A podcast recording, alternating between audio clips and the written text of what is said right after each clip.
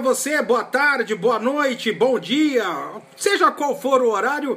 Mais uma vez chegamos aqui com Bola com Gravata, o seu podcast de análise política. E mais uma vez aqui conosco, Bruno Lima Rocha. Olá, Bruno. Opa, boa noite, Elias. Boa noite, André. E André Lux. E aí, André, tudo bem? Tudo bem, Elias? Tudo bem aí com vocês? Boa noite aí, sejam bem-vindos ao novo bate-papo. Boa noite aí, Bruno. E vamos para as polêmicas aí dessa, dessa semana maluca aí. Ah, nossa, pelo amor de Deus. Olha, vamos lá, eu vou deixar o bloco internacional por último. É... Tivemos a realização do congresso do PT, do Partido dos Trabalhadores, nesse final de semana. É... Eu vou dividir em duas partes para analisar com vocês o congresso. A primeira parte, vamos falar do discurso do ex-presidente Luiz Inácio Lula da Silva. É... Pergunta para os dois. O Bruno começa, depois pode emendar o André. Vocês acharam que o discurso dá uma sinalização de radicalização do ex-presidente? Bom, vamos lá, Elias e André.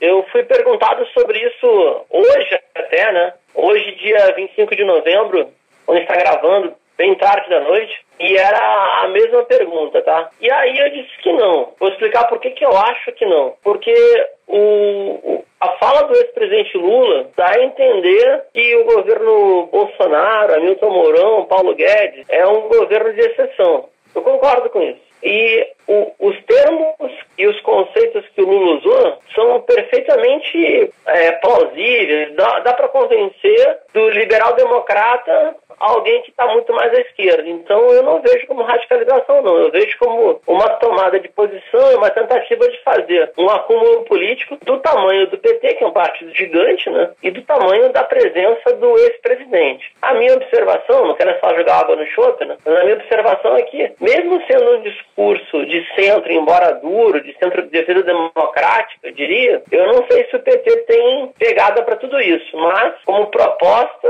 é bem mais interessante do que, por exemplo, o jeito que o PT estava em 2016 nas eleições municipais. Estava muito mais perdido do que está agora. E aí, André? É isso, minha parte. Olha, eu, eu acho que foi é um discurso de quem parece que aprendeu a lição, né? Eu acho que esses meses aí que ele ficou, esse, esse tempo todo que ele ficou preso, lendo, né? Muita coisa, revendo muita coisa, eu acho que o Lula está aprendendo, né, que, que realmente tem que radicalizar um pouco, no sentido de, de parar de passar pano para esse povo, né, de falar realmente o que está acontecendo, né. Agora, é, ir realmente para uma extrema esquerda, isso daí não vai, né, não é o perfil do Lula e também ninguém quer isso, né, porque se ir para uma extrema esquerda, você vira outra face da mesma moeda e a gente sabe que a extrema esquerda nunca vai fechar com o PT, porque eles têm a própria deles, né, eles vivem no mundo da fantasia deles, e não serve para nada, né? A pessoa que tem 1% de voto, é o que eu falo, né? Num sistema partidário, onde você precisa de voto e você fala que você é de esquerda e você tem 1% de voto numa eleição majoritária, você não é de esquerda, né? Você pode ser de esquerda ali pro seu grupinho, pro seu pessoalzinho, mas você não é de esquerda coisa nenhuma, né? Porque no frigir dos ovos você não tá colocando comida no prato de ninguém, né? Você tá fazendo só discursinho ali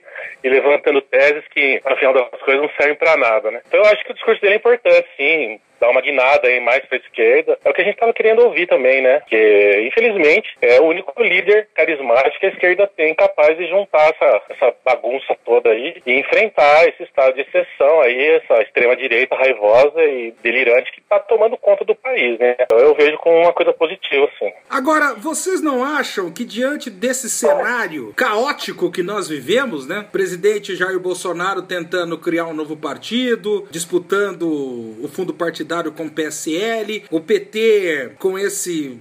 com se pendurando no Lula, né? O PSDB totalmente perdido. Podemos dizer, Bruno, que 2020 será a hora da verdade na política brasileira? Eleição municipal? Sim. Não, nem sonhando. Eu discordo. Eu. Ser, ser, por exemplo, vamos lá, deixa eu até me aproximar um pouco, não, não da posição, né, que a gente pensa diferente, mas do raciocínio André. Se PT e PSOL e PCdoB conseguirem alinhar um, uma chapa conjunta nas capitais do Brasil, já está de excelente tamanho. Mas se não for feito esse tipo de esforço, eu realmente não vejo novidade na eleição municipal e seria uma perda de tempo para os outros dois anos, até as eleições presidenciais. Se a gente for lembrar bem, é lembrar bem, bem mesmo, um grande impulso que teve a candidatura do ex-presidente Luiz Inácio em 89 foi a vitória de Erundina em 88 em São Paulo. Então tem que ter umas vitórias meio acachapantes, assim, meio tipo arrasa quarteirão, né? E não adianta só vencer no Nordeste, não é pouca coisa não, tá? Mas já é onde tem os votos do PT migraram para o Nordeste. E abrir mão da cabeça de chapa em alguns lugares, como esse anúncio aí, Freixo sendo apoiado pelo PT no Rio de Janeiro, para poder ter gás para forjar uma aliança desde o começo para 2022. Mas as eleições municipais, Elias e André, se não tiver o, a chamada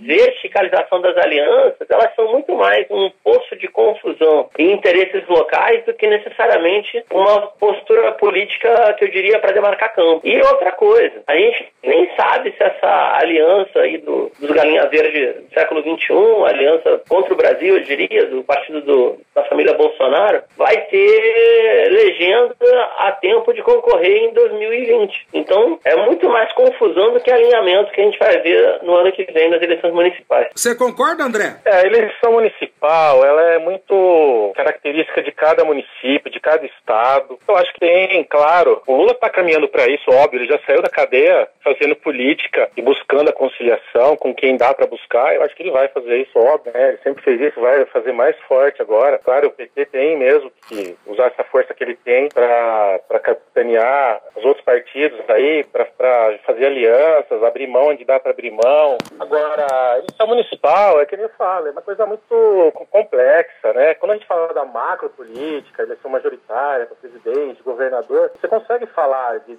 ideologias, de esquerda, de direita. Agora, município é uma, é uma confusão. Eu já, eu já trabalhei numa campanha numa cidade interior de, aqui de São Paulo, onde você tinha de um lado PT, MDB e mais uns partidos lá, desses aí sem expressão, e do outro você tinha PSDB, D e PCdoB, entendeu? Então é, é muito partido de esquerda que se fragmenta no, quando ele vai pro, pro micro, né? Ele não aguenta. O único que consegue ter uma, uma sustentação é o PT. Os outros se fragmentam, é, viram partidos de aluguel também, ficam na mão de pessoas personalistas, né? os diretórios majoritários não conseguem ter o controle. Mesmo o PT, é, às vezes, fica na mão de gente que não tem nada a ver com o partido, imagina os outros, então, que nem tem a força que o PT tem. Então é um quadro bem complexo, mas eu acho assim, é que aquele ódio fez com que o PT fosse esmagado nas últimas eleições municipais. Inclusive, eu trabalhei numa eleição lá em Santos para o PT, ficou em último lugar, onde o PT é governo, hein? Cubatão. Se bem que não foi um bom governo, já era uma reeleição e o, e o governo estava bem sofrível, mas ficou em último, né? Então a gente viu ali, praticamente foi varrido. Mas o PT não morreu, o PT continua, né? E voltou aí que nem uma fênix, né? E o Lula tá aí fazendo política. Então virou o jogo, né? Virou o tabuleiro. Mas é, a eleição municipal é complicada, é um xadrez ali muito minucioso que vai de caso em caso e a costura de alianças é bem complicada, assim, não dá para ter uma coisa, uma caixa, assim, sem encaixa em todos os municípios. Vai, vai ter muita confusão, mas eu acho que o PT vai voltar a conquistar espaço, sim, que é, que é essencial, claro, para as próximas eleições majoritárias, com certeza. Agora, eh, tem uma questão que eu acho importantíssimo que a gente aborde aqui, que é o fator Marta Suplicy. O, o, ex-presidente Luiz Inácio Lula da Silva não esconde de ninguém que gostaria de receber a Marta de volta para que ela fosse a candidata do PT à prefeitura de São Paulo. Por outro lado, eu, olha, eu preciso descobrir o militante que é favorável ao retorno da Marta. Olha, o, por enquanto eu só encontrei encontrei gente contrária, que não, que não aceita. Qual a sua visão, André, a respeito desse, desse assunto? Olha, Elias, a minha visão é a seguinte: a Marta é uma pessoa extremamente vaidosa, extremamente orgulhosa, narcisista, né? E ela ficou ressentida durante o governo, ela se jogou preterida, ela ficou ali enciumada da Dilma e ela rompeu com o PT de uma forma ridícula, né? Ela fez um papelão, depois ela voltou pelo impeachment. Quer dizer, é, fez um papel ridículo. Porém, ela tem o capital político dela né? O Lula sabe que a gente está numa encruzilhada aí e ele precisa do capital político dessas figuras. Então ele vai atrás da marca. Né? A militância petista reclama, reclama, reclama, mas na hora H, meu amigo, eles vão fechar o que o Lula falar e vão engolir essa raiva aí, porque eles vão saber que está fazendo um bem maior, entendeu? Eu não gosto também, você acha que eu quero? Mas é aquela coisa, né? O inimigo do meu inimigo é meu amigo. Então se a Marta também não está favorável a esse governo, está revendo e de repente voltar, né? E trazer a força política política dela, maravilha, né? Agora, vamos ficar de olho, né? A, a confiança que se tinha nela, aquela admiração que se tinha nela, aquela coisa quebrou para sempre, né? Não vai ter nunca mais, porém. O capital político é esse, né? A realpolitik, ela é cruel, né? Se você não quer participar da realpolitik, você tem que então, viver no mundo fechadinho, né? No mundo só do debate das discussões e deixa, não entra na, como é que se fala, né? Não entra no chiqueiro, né? Porque a política, a política real da eleição, do jogo político real é, é o chiqueiro, né? Você vai ter que entrar lá e vai se sujar. Não tem jeito. Então, se você não quer sujar, fique de fora só batendo pau e jogando pedra. Porque para você querer ser vidraça, tem que ter peito, entendeu? E o Lula, ele já tá acostumado. Então, o Lula não liga. Ele sabe que vai levar pedrada, pessoal vai xingar, mas ele tá pensando, né, na cabeça dele lá no xadrez dele, ele vê a Marta como uma figura importante. Então, Vamos ver o que vai aparecer aí, né, Elias? E você, Bruno, da sua experiência como cientista político, o que, que você acha dessa jogada do Lula? É uma jogada inteligente ou é uma jogada de desespero? Ah, eu vejo mais como um desespero. Tô levando esse programa como análise, tá, gente? Não vou entrar no critério militante, não, senão a gente não tem como fazer programa junto. Então eu vou brincar tô numa mídia, tá? Eu, minha preocupação, gente, é o seguinte, do ponto de vista analítico, né? Se enfiar a Marta goela abaixo, a militância vai topar? E se tiver uma derrota, vai manter a lealdade para 2022? Porque isso me lembra, me lembra bem, o segundo turno do governo de São Paulo no ano de 90, que foi entre Luiz Antônio Filho e Paulo Maluf. Na época, o PT ainda era bem distante do Maluf, não foi como aquela campanha do Fernando Haddad que o Maluf apoiou o Haddad. E eu lembro que o grande convencimento na, na, na nessa época não era o Lula que determinava tudo, nem o Zé Dirceu, né, goela abaixo, né? havia ainda uma plenária estadual. E aí foi dito que para melhorar as condições de segurança da periferia, era menos pior ter o Fleury, porque o Fleury não ia ter uma relação com a segurança pública tão fascistóide como teve, como tinha o Maluf, né? E aí, nesse ponto, a experiência política do Maluf foi muito ruim, o período auge da rota, no final da abertura, no final da. Era final da ditadura, mas era o auge da rota. E terminou que o PT se desgastou um monte. Na época não tinha é, partido trotskista, nem não tinha nem PSTU nem pessoal, o PT era intacto, né? era unitário ainda. Se gastou um monte, tampou o nariz, fez a campanha do segundo turno pro Fleury, liberou a militância para voltar no Fleury e deu no Carandiru. Então, tipo, é, eu particularmente não vejo condições de manter uma unidade com a marca Suplicy porque ela votou pelo impeachment, não é porque ela saiu do partido não, porque eu acho que isso aí daria para costurar de volta, por exemplo. Se fosse no Rio de Janeiro, tá? Acho que não teria problema o PT apoiar o Alessandro Bolon, mas ele não votou pelo impeachment. Então, quem vota pelo impeachment é quase que uma declaração de guerra. Eu não veria como, mas o André, nesse ponto, conhece mais a interna do partido do que eu. Como o Lula tem uma condição de mando quase absoluta, tem eles estando soltos determinando isso, o pessoal vai tampar o nariz e obedecer. Eu não sei com qual entusiasmo vai fazer, mas pode obedecer sim. Bem, nós terminamos esse primeiro bloco. Daqui a pouco vamos analisar dois assuntos. Quais? Você fica sabendo daqui a pouco.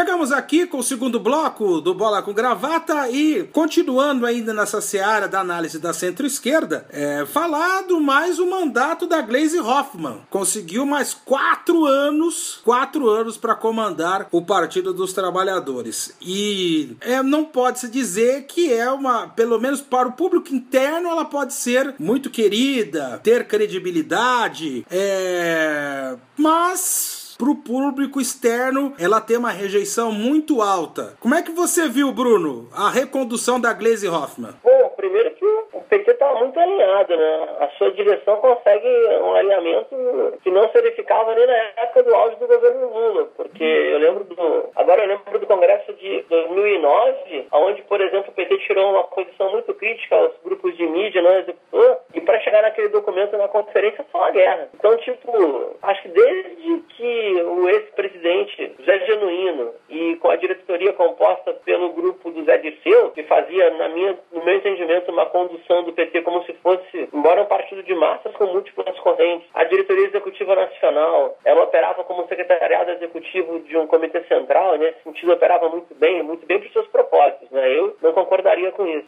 Hoffmann tem, tem uma posição muito mais dura e agressiva na defesa da legenda do que o Rui Falcão, por exemplo. Então, eu acho que é um voto de confiança política, confiança, confiança política, né? E uma unidade num momento que, como falou o André, acho que o André acertou nesse, nessa previsão, pode ser o momento da virada. Virada não, né? Do empate técnico assumido. Tem que lembrar que praticamente, ano passado, em 2018, a distância de Bolsonaro para Haddad foi muito pequena, considerando que Haddad teve uma campanha reduzida. Então, olha, eu arrisco dizer que o PT tem metade da eleitorado do Brasil com o Lula solto, ele, em Lula estando solto, ele é quase imbatível. E precisa de alguém com muito pulso para comandar uma legenda que é desse tamanho. É por onde eu iria. E aí, André? Eu acho que a, a Gleisi é uma pessoa que, primeiro, é uma mulher. Então tem essa, esse fator muito importante, né? ela na presidência do PT. Aqui em Jundiaí, por exemplo, tem o meu amigo Felipão, que foi eleito presidente de legenda aqui, ele é um negro, né? Então tem, tem essa significância, é importante, né? Que outros partidos têm isso. Não tem, né? Eu gosto da Glaze, é, o pessoal que não gosta do PT não gosta de ninguém do PT, né? Não tem simpatia por ninguém. Eles querem matar, né? Exterminar. Então, assim, eu acho que pro PT isso daí não importa, né? Pra militância, para quem é filiado, eles vão votar em que eles gostam mais, né? Ou, ou em quem eles se, se, identificam mais. Eu acho que a, a Glaze é uma pessoa que tem um pulso forte, ela faz uma crítica forte, ela defende o partido muito bem, como disse o Bruno, né? Muito melhor que Rui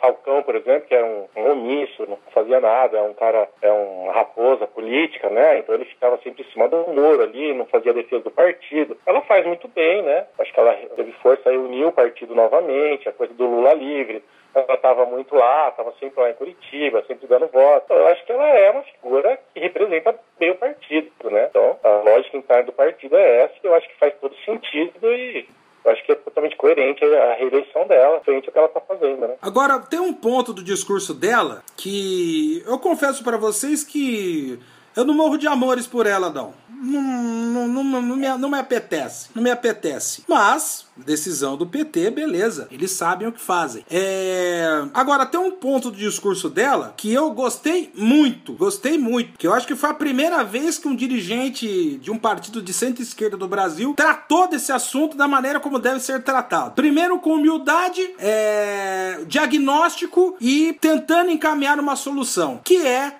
a questão das redes sociais. A Glaze foi clara no discurso. A esquerda está perdendo a batalha, a narrativa nas redes sociais. E, e é preciso fazer alguma coisa. Eu, eu tô para dizer que nesse caso, ela, ela, nesse caso, ela está certa, hein, Bruno? Concordo, não, Elias. Vou te explicar por quê. Porque eu acho que ela tá certa no diagnóstico, tá? Mas futebolizando, para mim tá correta a problemática e tá errada a solucionar. Enquanto ficar nessa papagaiada de narrativa e eu Peço aqui desculpas ao papagaio e seus primos, falam em papagaiado. E a gente não montar um discurso político em cima de fato, em cima de pertencimento, cara, doideira por doideira, ninguém ganha do seu lado. Emoção por emoção, ninguém vai ficar mais emocionado do que, sei lá, o Edir Macedo, o Silas Malafaia. Mentira por mentira, até os terraplanistas viraram boas. Então, eu acho que tá jogando na cancha do vizinho com a arma errada. É minha opinião, pelo menos. Um esforço lúcido, pelo menos desmentir um pouco das mentiras sistemáticas das editorias de economia do Big já seria assim ó, algo fantástico. Se explicasse para a população que o dinheiro não acaba, porque quem imprime o dinheiro é o Estado, é o governo nacional, e ninguém vai à falência por imprimir dinheiro, muito pelo contrário, vai à falência se não puser dinheiro em circulação, o PT ganha a eleição e acaba com toda a papagaia, sobre o acaba com toda a, a, a patroagem, a falácia intelectual dos neoliberais.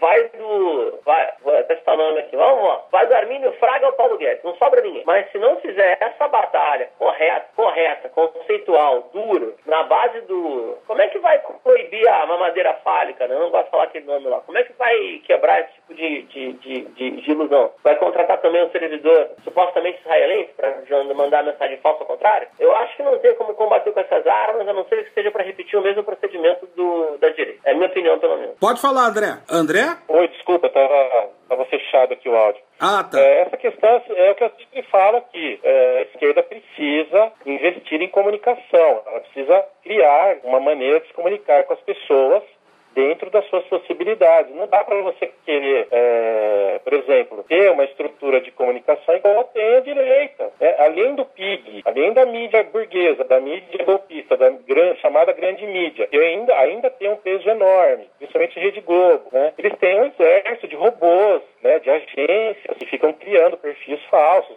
nas redes sociais, grupos de WhatsApp. Tem um exército de pessoas pagas né, para fazer isso que a esquerda não tem condição de combater. Então teria que criar uma estratégia guerrilha, institucional também, para combater essas coisas, para criar um discurso, para se comunicar com as pessoas. Né? Então, assim, eu, quando trabalhava lá atrás, no mandato de um deputado, na época do Orkut ainda, já falava disso. Os caras olhavam pra mim e não sabiam nem o que eu tava falando. Falavam assim, ah, isso é besteira, isso é coisa de nerd. falei, cara, isso aqui, daqui, daqui um ano vai estar tá pegando, é isso aqui que vai fazer a política. Não, aqui, falou, e hoje a gente vê o desastre. Tem gente que pensa assim até hoje, dentro de partidos grandes como o PT, tem gente que pensa assim até hoje, ah, isso é besteira, coisa de moleque. Mas as pessoas já acordaram, a maioria, né? A maioria já acordou. Agora, tem que fazer um projeto aí, tem que sentar pôr a bunda na cadeira e, e definir um projeto de comunicação de massas com as armas que tem, com as e desenhar uma estratégia para chegar não só nos militantes, nos simpatizantes, né, nos filiados, mas também na população em geral, usando as armas que tem. Né? E aí tem que rever muita coisa, tem que admitir que, não, que tá uma porcaria, que não tem, né? E eu acho que esse discurso dela aponta nessa direção. Esperamos, né? Oremos, né? Bem, nós terminamos aqui mais um bloco. Eu volto, nós voltamos daqui a pouco falando do novo partido que é criado pelo presidente Jair Bolsonaro e a sua luta contra o relógio relógio para viabilizá-lo eleitoralmente. Fica aí!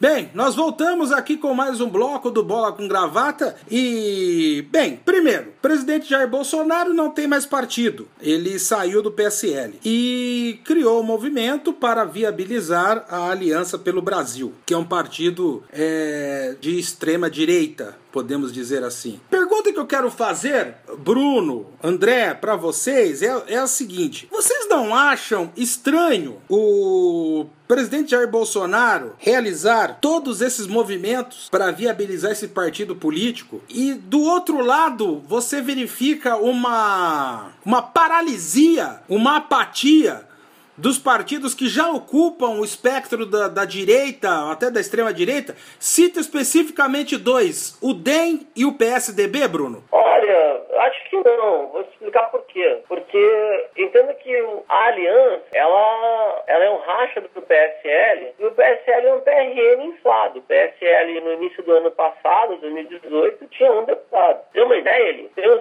setor do novo, que se dizia livre, eu sei que tem um setor ainda que se chama livre, mas aí você ficou sem legenda. Estava brigando dentro do PSL e acabou entrando para o novo. Então, imagina que o presidente da República estava brigando, a legenda do presidente estava brigando por um controle de um partido nanico. Eu entendo que essa extrema-direita assumida no discurso, na profissão de fé, na bizarrice e nessa forma chilena que a gente tem no Brasil, né? Seria pinochetismo com Boy, uma coisa assim. É um espaço que ainda está muito aberto. E jamais vai ser uma alternativa de poder para retomar o poder político pelo voto, a dobradinha do cano demo, né, PSDB DEM e mais adjacência, se se aproximarem demais do, da aliança. O DEM já tem um ministro, que é o Onix Lorenzoni. Então, sabe, não está desfiliado ainda. O MDB, o MDB tem o Osmar Terra, né? Está vendo o Osmar Terra plano. Embora médico, ele contesta, por exemplo, a Fundação Oswaldo Cruz, a Fiocruz. Todo mundo que se aproxima, ele está criptonita lá no governo Bolsonaro, os caras se aproximam e queimam seu capital político ele, e ele absorve tudo. Então, creio eu, Elias e André, que há um consenso, e esse consenso existe mesmo, né, entre uma posição, vou fazer uma, aqui uma aberração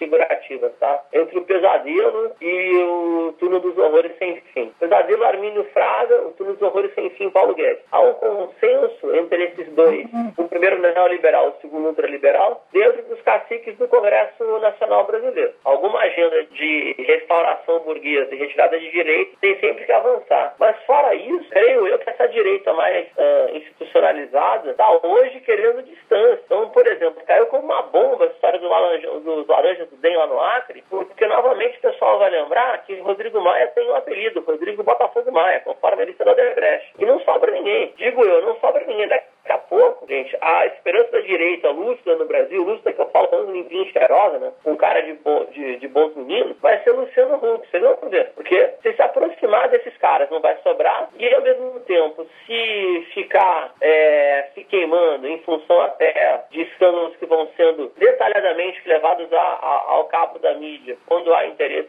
interno, também não vai sobreviver ninguém. Nem a família Bolsonaro escapa, que pegou a gabinete do Flávio Bolsonaro quando deputado estadual, tem suspeita no carro Bolsonaro. Então, tipo, como se apertar não sobra muita gente, não sobra ninguém, favorece a aliança. Então é melhor não chegar perto e manter seu espaço, como eu estou dizendo pelo menos. Qual a sua visão a respeito do tema, André? É, eu acho que esses partidos aí capitaneavam o antipetismo, surfavam no ódio ao PT, eles estão perdidos sim, eles estão sem discurso, né? Porque eles estão fora do governo Bolsonaro, né? O Bolsonaro colocou toda a patota dele, os terraplanistas e outros lunáticos lá, militares e tal, e eles ficaram de fora, e eles vão, eles estão sem discurso, eles não têm, eles, eles estão contra o Bolsonaro, como falou Bruno, ninguém quer chegar perto, que é intoxica, né? E eles também têm rabo preso, todos têm ficha suja no cartório, também não podem ficar batendo muito, senão eles sabem que o, a metralhadora giratória do Bolsonaro vai se voltar contra eles, eles têm um telhado de vidro fraquíssimo, né? Qualquer pedrinha já arrebenta, então eles estão perdidos, eles estão aí batendo cabeça, procurando talvez um salvador da pátria, aí, que nem disse Bruno, um Luciano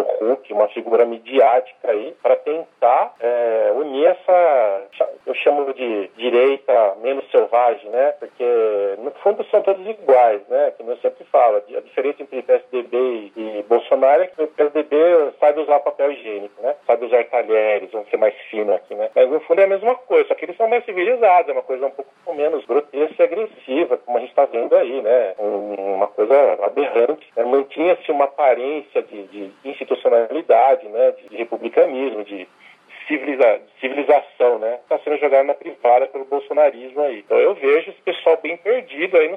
Eles devem estar trabalhando bastante com os bastidores, tentando achar uma saída para essa, essa sinuca de bico que eles estão, porque o, o discurso antipetista foi apropriado pelo Bolsonaro, isso é século. A extrema-direita fechou com eles, não quer mais saber de PSDB, porque eles acham que o PSDB não é direita. Então eles estão sem discurso, eles estão sem peixe para vender, né? Tá, tá difícil a situação deles mesmo. Agora, fazer uma pergunta.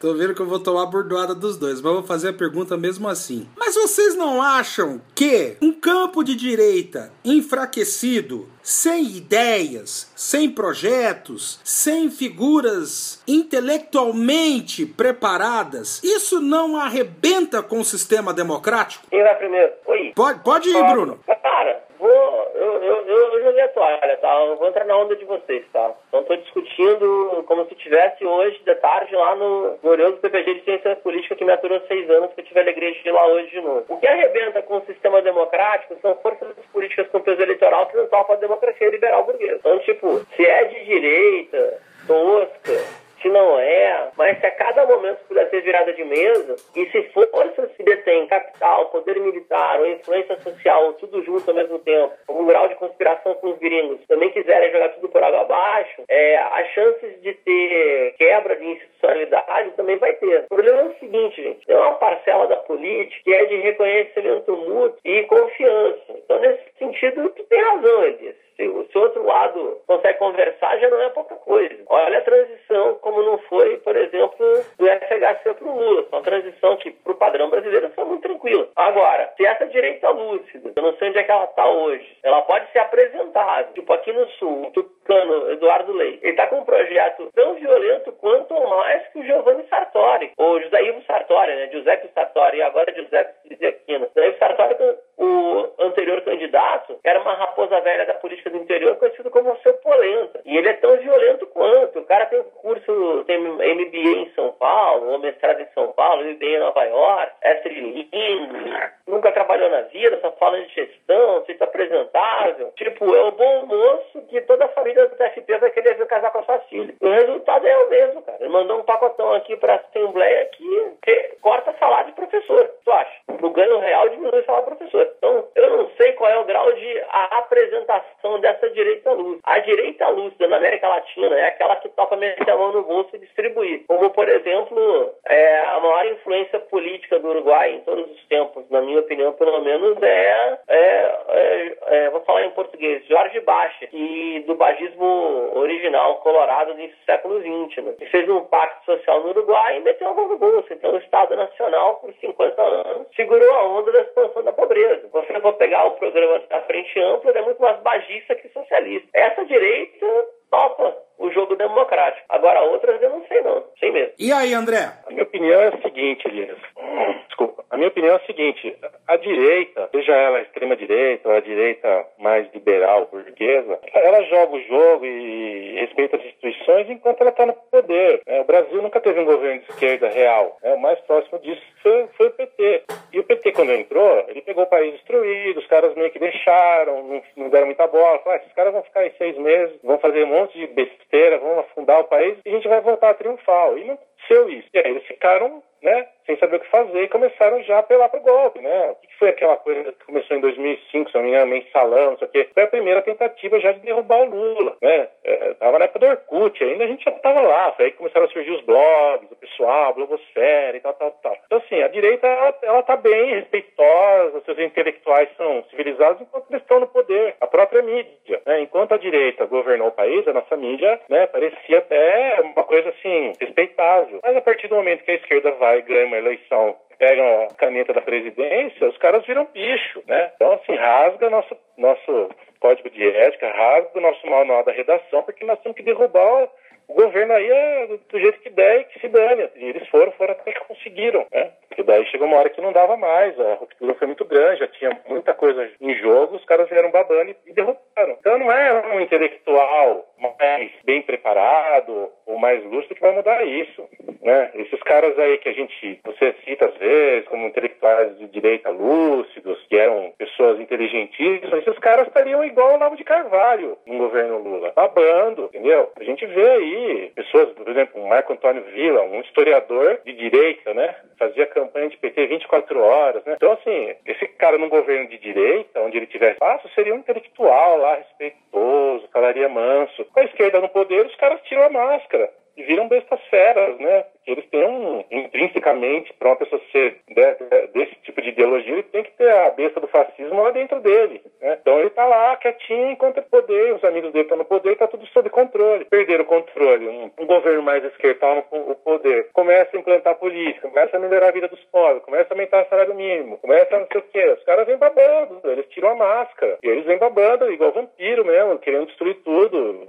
não adianta, sabe? Hum, é lógico que não dá nem para comparar é, intelectualmente. Mas você acha que um Paulo, Paulo Francis, por exemplo, num governo do PT, não estaria babando ali de ódio? Ele seria um Olavo de Carvalho um pouquinho mais culto, né? É, eu queria falar um Olavo de Carvalho que sabe usar papel higiênico. Então, assim, não dá. Não dá para você achar que por causa disso vai fazer grande diferença, não. Porque na hora, na hora que a esquerda chega lá e começa a fazer as coisas, é que a gente tá vendo na Bolívia lá. O pessoal vira tudo besta fera mesmo e é, pega pra capar. E diante dessa análise que vocês fizeram, diante dessa visão que vocês apresentaram, Como é que vocês veem? É, é um famoso assunto que roda, roda, roda, roda, roda, mas que voltou à baila nessa semana. É, o ex-presidente Lula fez um discurso dizendo que não vai fazer autocrítica coisa nenhuma. Se tiver que fazer autocrítica, que faça oposição ao PT, que essa é a função do PT. Por outro lado, alguns jornalistas, eu li uma coluna da Miriam Leitão falando que isso, é, essa atitude do Lula é uma atitude prepotente, arrogante e que não seria nada demais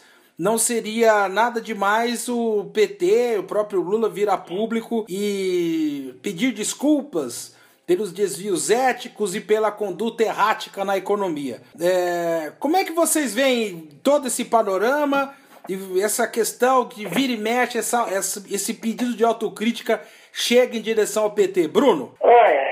Então, cara, se fosse um debate por esquerda, aí eu acho que o Lula, não o Lula, ele, pessoa física apenas, mas o fenômeno do lulismo não tinha que fazer autocrítica, não. Tinha que dar de rede no próprio corpo, assim, autoflagelo. Só na área da comunicação que esses caras não fizeram foi muito. Mas, pra mim, eleitor não tem que falar nada. Essa que eu acho que é a diferença, entendeu? A Rede Globo, o Zé Dirceu dizia, a Globo é nossa. E nunca foi. Então, a Globo é que puxou o tapete do governo eleito. A Globo é que divulgou aquela conversa ilegal, aquele Branco, que gerou um golpe de Estado, de uma conversação entre a presidenta da República é eleita em exercício de mandato e o ex-presidente. Eu não vejo isso não, Elias, estou sendo sincero. Agora, tem uma base eleitoral, não é a majoritária do Lula, é verdade, mas ainda é vinculada a algum grau de lealdade com o PT, e gostaria sim falado algo tipo: olha, a gente governou com a direita e se misturou demais, se misturou ao ponto de confundir as práticas políticas corretas com as incorretas. Isso não vai voltar a acontecer. Ou nós acreditamos demais nas instituições republicanas, a gente deu muita corda para a PF, para o Ministério Público, etc. Ou então, por arranjo político interno, fizemos dois. Aliás, eu queria fazer essa enquete, né? Só faço no Facebook, o pessoal só responde aqui no Sul. Só xingo o Tarso aqui no Sul, mas quem é mais bunda mole? Tarso Genro ou José Eduardo Cardoso? Qual foi o ministro da Justiça que mais ajudou a Lava Jato? Qual dos dois? O PP não foi. Então, tipo, esse tipo de autocrítica é uma autocrítica por esquerda. Agora, a Miriam Leitão, sendo respeitoso para não cair em nenhum tipo de comentário misógino, tá? Eu tenho que falar só uma perninha aqui, que depois me prejudicar isso aqui. Mas a Miriam Leitão, Carlos Alberto Sardenberg, qualquer comentarista de economia desse país, jornalista ou economista do mercado de capitais, tinha que uma vergonha na cara e parar de mentir. Mentir que o governo não tem dinheiro. Isso é mentira. O governo pode ampliar a base monetária e não vai acontecer nada. Isso muda toda a regra do jogo toda política econômica. Nem essa senhora, nem o Merval Pereira, nem toda aquela trupe da Globo News tem nada para falar para o ex-presidente. Eles articularam o golpe de Estado. Então, acho que nesse sentido o Lula está correto. E aí, André? Olha, em relação a essa coisa da autocrítica, acho que o Lula está correto. Finalmente, né? Finalmente foi falado isso, né? Porque essa coisa da autocrítica tem dois viés, né? Tem o viés da direita, que as mídias leitões da vida aí, que é uma analista econômica que errou todas as previsões econômicas que ela fez durante 13 anos de governo petista, todas, né? Em qualquer jornal ou mídia de qualquer outro lugar do mundo, ela teria sido demitida depois do terceiro erro, ou quarto, né? Ela errou todas, né? E continua errando. Então ela quer pedir autocrítica dos outros. Mas o viés da direita de pedir autocrítica é o seguinte, é, eles querem munição de graça, né? Eles querem simplesmente assim, me dê, me dê munição para usar contra você mesmo. Ajoelhe-se no milho. Né? E a, parcela da esquerda que fica falando autocrítica é a que a gente chama, né, na psicanálise, de síndrome de Estocolmo. É aquela pessoa que se apaixona pelo sequestrador. Então ela fica ali querendo, ah, eu vou pedir desculpa, vou vou me ajoelhar em público, vou ficar falando do que eu errei, porque assim eles vão me aceitar. É aquela coisa, né? É, é assim do Estocolmo. Assim, eles acham que fazendo isso eles vão ser aceitos na Casa Grande. E não vão. Eles vão só estar dando munição para o inimigo. Então, assim, eu tenho certeza absoluta, ainda mais agora com o Lula sangue nos olhos, saindo da cadeia, eles estão lá dentro discutindo isso daí, fazendo autocrítica sim, né? Que nem eu falo roupa suja se lava em casa. Tem que ficar fazendo autocrítica, não. Aí, ajoelhando em milho, falando que erramos. E todo mundo erra, entendeu? E vai fazer isso pra quê? Pra conquistar. Qual eleitor? Qual eleitor que vai falar, nossa, olha, o Lula está admitindo que errou, que isso, que aquilo, agora eu vou votar nele. Alguém acredita que existe isso? Né? Só talvez na terra de Oz, do mágico de Oz. Na vida real não existe isso. Então vamos fazer autocrítica Miriam Leitão arreganha os dentes, né? Oba, autocrítica. Amanhã nós já temos cinco manchetes anti-PT ditas pelo próprio PT, né? E a esquerda fica falando, é, aquela esquerda sectária, né? Aquela extrema esquerda quer o PT fazendo autocrítica também, porque eles acham que assim eles vão lucrar em cima, né? Então, assim, o dia que a Luciana Genro, por exemplo, fizer uma autocrítica dela, como disse o próprio João Miles, né, que é do PSOL, né, não, tô, não sei o que estou falando, foi ele que falou, né, ficamos é, cobrando autocrítica do PT, mas eu não vi ninguém do meu partido fazendo autocrítica aí, aquele pessoal lavajateiro, que apoiou a Lava Jato, nas manifestações Fashion Week, lá quando elas já estavam dominadas pela direita, não vi, não vi autocrítica, então vamos parar com esse negócio, né, e vamos nós aqui internamente debater os assuntos. Eu vou dar, uma, vou dar mais uma provocada em vocês, hoje eu tô, tô querendo provocar. É o seguinte, vai. É, solidifica essa imagem do PT se recusar a fazer autocrítica. Só que pesquisas qualitativas feitas pela pesquisadora Esther Solano mostram que no eleitorado bolsonarista, não estou dizendo núcleo duro, hein, gente, mas aquele pessoal que votou nele e tal, que estava desiludido com o sistema político, um dos grandes argumentos que serviu para atrair esse eleitorado para o Bolsonaro é que o Bolsonaro acabou sendo vendido como uma pessoa, gente como a gente, uma pessoa simples, uma pessoa que queria soluções soluções práticas para algumas, alguns problemas graves do dia a dia, como segurança, saúde, educação, etc. Essa postura do PT, no final das contas, não pode se configurar numa postura de prepotência, de arrogância e aí involuntariamente fazer o contraponto com essa imagem solidificada do Bolsonaro de ser um cara humilde, de ser um cara, digamos, ciente de suas limitações? Deixa eu responder primeiro agora. É, Elias, a coisa da autocrítica né, o PT fazer autocrítica. O PT não é um monstrinho com perninhas e bracinhos que sai por aí fazendo coisas, né? O PT é composto por políticos, por militantes, por filiados, milhões de pessoas. Então, assim, quantos dirigentes petistas e políticos petistas já eleitos, com mandato, já não fizeram autocrítica, já ajoelharam no milho, já se imolaram em praça pública? Vários, vários, entendeu? Na revista Veja, na Globo, na Folha. Adiantou o que isso? Entendeu? Só serviu para dar uma munição para os caras. Carinho outro dia batendo. Não tivemos um caso agora aí do governador aí, não lembro da onde do Nordeste, que deu uma entrevista à Veja lá. O que aconteceu? Pegaram a fala dele lá, que era uma autocrítica, e ficaram batendo. Quer dizer, o cara deu uma entrevista de três, quatro páginas. Pegaram a autocrítica e ficaram batendo, 24 horas, batendo, batendo, batendo. Então, assim, é coisa, entendeu? Quer fazer autocrítica, faz, né? Vai servir para alguma coisa? Se servisse para alguma coisa, já tinha servido. Porque mais do que esses caras já fizeram autocrítica, tá cheio de negros fazendo autocrítica, entendeu?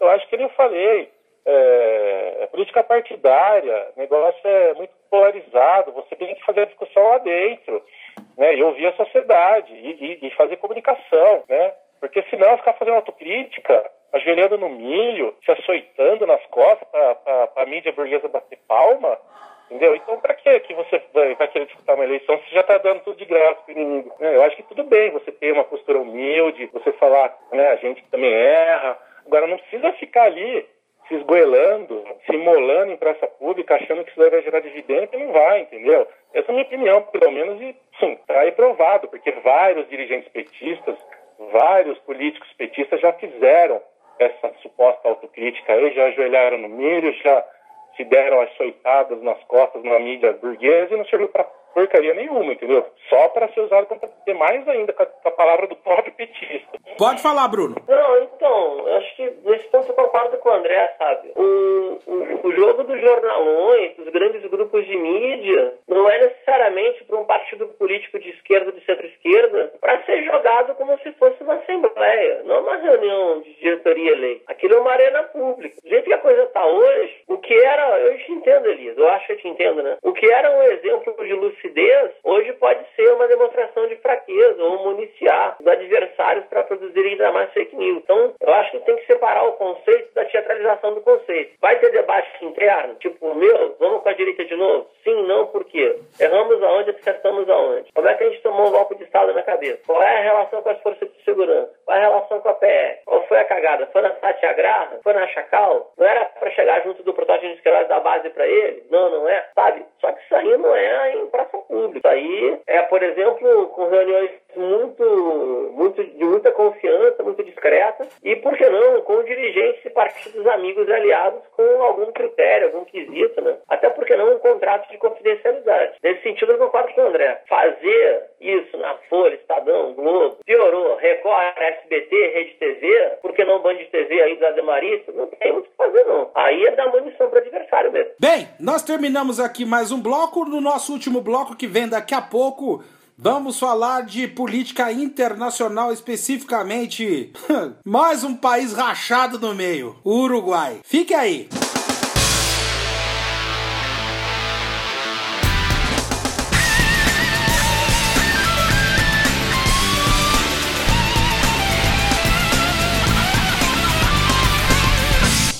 Chegamos para o nosso último bloco do Bola com Gravata e logo de cara eu coloco o Bruno Lima Rocha aqui na roda para falar da eleição do Uruguai. O Lacalle Pou é, será eleito, será eleito, vai demorar ainda o resultado oficial, etc. Mas por uma margem muito pequena, muito pequena mesmo. É, como é que você analisou o resultado, hein, Bruno?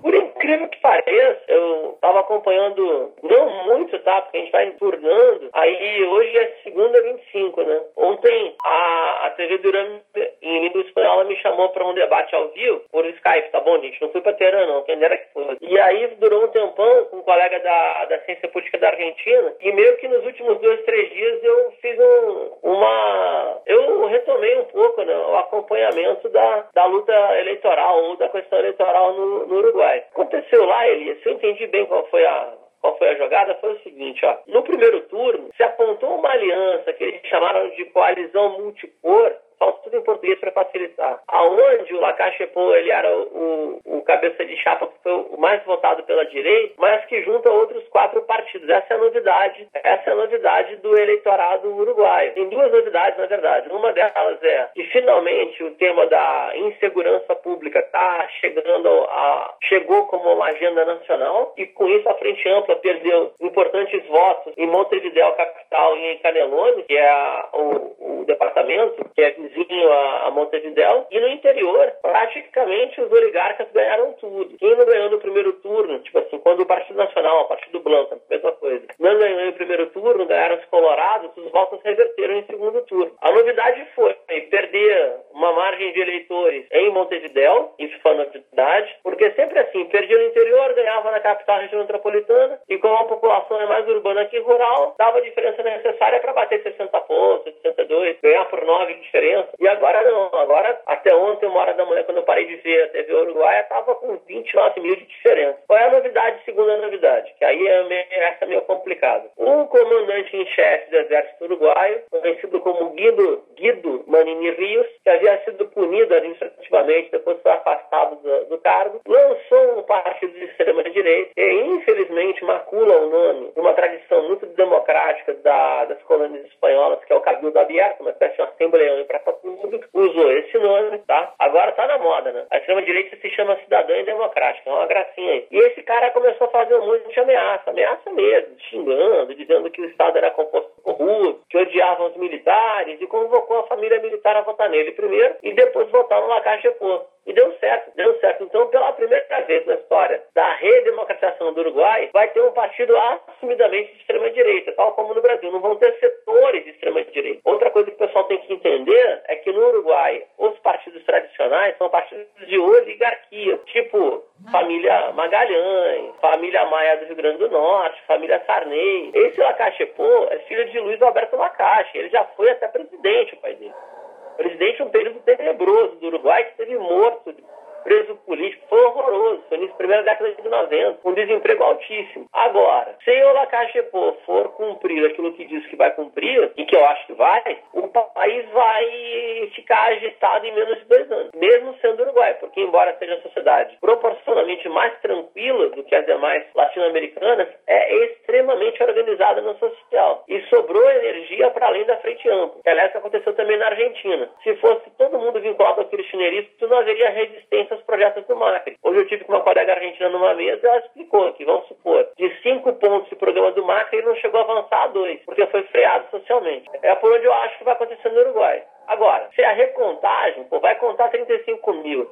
e tem que livrar 29 mil, eu acho muito difícil que essa recontagem seja toda ela favorável a Daniel Martínez e a chapa da Frente Ampla. Acho muito difícil. Então, o presidente praticamente eleitou Lacache Pô, e a sociedade está rachada no meio. Mas eu não sei o que, que dura mais, o racha da sociedade ou se vai rachar primeiro a coalizão de cinco partidos de direita. Que eu estou apostando na segunda. Algo vai dar por aí. Agora, André, não tem jeito, né? Não tem jeito. Seja no Uruguai, no Chile, no Brasil, na Argentina. Segurança pública é uma pedra no sapato na hora do processo eleitoral. Sem dúvida, né? Eu vou me abster um pouco nesse assunto porque não, não conheço é, com essa profundidade do Bruno. Acho que o Bruno já falou tudo. Conheço superficialmente a realidade lá, mas sem dúvida, segurança pública é difícil de lidar. É difícil, porque quanto mais é, se aperta, parece que mais violência gera, mais a violência existe, também ficar só propondo é, ideias, ideias, ideias, teses e também não apresentar propostas viáveis, também o povo não quer ouvir só isso. É complicado mesmo, é complicado você falar de segurança pública numa sociedade cada vez mais violenta, cada vez mais voltando para a barbárie, né? cada vez mais desigualdade social. É, é, muito difícil você falar disso contra principalmente um discurso é, demagógico, né? mentiroso, vamos resolver tudo na porrada, um tiro, como se isso fosse resolver, não resolve, né? Só aumenta, piora, mata muitos inocentes. Então é, é uma pedra no sapato, sempre vai ser. Né? Lidar com a verdade contra a mentira, quando você tem uma máquina midiática poderosíssima na mão, é muito complicado mesmo. E a esquerda, para vencer isso daí, eu não sei como é que faz, não. Solução a gente sabe que não é a curto prazo, passa por centenas de fatores, né? E você tem que falar sobre isso com a profundidade que o tema exige. Quando do outro lado tem pessoas propondo soluções simples e bárbaras, né, de uma maneira demagógica, populista, então fica fica complicado mesmo. Bem, nós estamos, estamos na reta final né, do nosso programa. Ô André, você tem alguma dica de cinema? Eu não fui no cinema esses dias não, Elias. Eu tô vendo mais séries mesmo. Uma série que eu tô gostando muito é aquela série que chama Hannibal, que é sobre aquele psicopata famoso, né, que já teve os filmes no cinema, Silêncio dos Inocentes, Dragão Vermelho, que é com o ator Mads Mikkelsen, que é um dinamarquês, um excelente ator, fazendo o papel do Hannibal. Eu achei que ia ser uma série besta, né? Porque eu falei, o que, que eles vão fazer, né? Essa série vai ser uma coisa apelativa. E não é. É que é bem interessante, bem profunda, muito violento, muito violenta, é extremamente violento. O Hannibal é um canibal, né? Ele mata, ele é um psicopata. Ele é um psiquiatra, incrível, né? Ele é um psiquiatra que mata suas vítimas e come elas, né? E ele faz jantares com os amigos, tal, com, com suas vítimas. É um negócio pesado mesmo, tem que ter estômago para ver. Mas muito interessante para quem gosta desses assuntos, né? Eu, eu, gosto muito desse tipo de assunto, né? Canalha, psiquiatria, esse estudo da mente humana, né? E os, os, psicopatas, eles têm um, um fascínio muito grande, né? Porque eles são pessoas que têm um, vamos dizer assim, o cérebro deles tem um defeito, né? Eles enxergam o mundo de outra forma, eles têm um outro tipo de, de, de, de, visão de mundo, de interpretação de mundo, né? E eles são como se fossem animais mesmo, eles não têm remorso, não têm empatia, não têm compaixão, é uma coisa brutal mesmo. E você vê aquele cara ali, um psiquiatra, um cara cultíssimo, né? inteligentíssimo, ele faz as próprias comidas, você vê ele fazendo aqueles pratos maravilhosos com as vítimas que ele tem. Então é um prato pesado e para quem gosta desse assunto eu recomendo, principalmente pela atuação desse, desse grande ator aí que realmente dá um show no papel que ele herdou do, do Anthony Hopkins, hein? E não é brincadeira você pegar um papel que foi do Anthony Hopkins aí, que é um ator grandioso, e manter o nível. E muito bom os roteiros também. Tá, tá cansando um pouco, já tá na segunda temporada, já, já entraram naquela enrolação, né? Pra cá os episódios. Mas mesmo assim ainda manter o nível de interesse. Eu recomendo aí para quem gosta do assunto. Bem, nosso tempo se esgotou. Eu queria agradecer novamente a todos vocês que nos acompanharam. Voltamos na próxima semana. Combinado, Bruno? Opa, marcado. Abraço para ti, Elisa, abraço para André, para quem nos escuta e pode dar sequência também por internet, querendo puxar algum debate, uma conversa, me chama pelo Facebook que a gente troca ideia. Abração. Um abraço e até a próxima, hein, André? Um abraço aí, abraço Bruno, um abraço a todos e boa noite. Um abraço para você e você nunca se esqueça, hein, que viver é um ato político.